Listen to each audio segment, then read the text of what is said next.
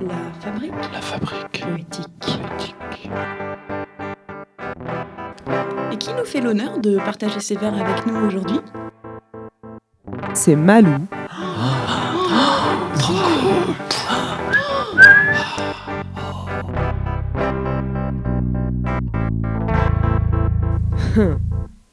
Le bling rappeur.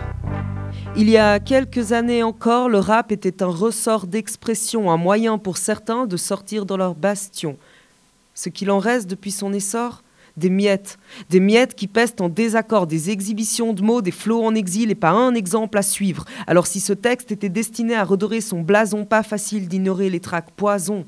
Une industrialisation de sons censés réveiller les consciences, mais les cons en masse s'insurgent avec véhémence, saturés, semblant leur star télé, se masturbant les glows devant un micro, ignorant le sens des mots et la portée des propos. Maintenant est l'heure du bling rappeur. Le venteur émérite d'odeurs sans saveur, vendeur de sa caricature, menteur jusque dans ses attitudes, il est semeur de titres, rêveur de victoire, un banal produit du terroir, mais avec des origines, c'est plus vendeur. À la sueur du combat pour les égalités, le rap s'écrase en contrebas pour des futilités. Argent, fierté, gros néné, Bentley, rime bidon, grossièreté, baisse, PD, fellation sont des sujets de prédilection pour ces minables avortons. Malgré la provocation, peu de prise de position, petit préputien en somme, le bling rappeur, le venteur émérite d'odeurs sans saveur qui mérite le cœur. Le bling rappeur. Un artiste voleur de rythme, un artiste brideur de rimes, un artiste sampleur de beat, un artiste flambeur de mythes. Bref, le bling rappeur ne mérite.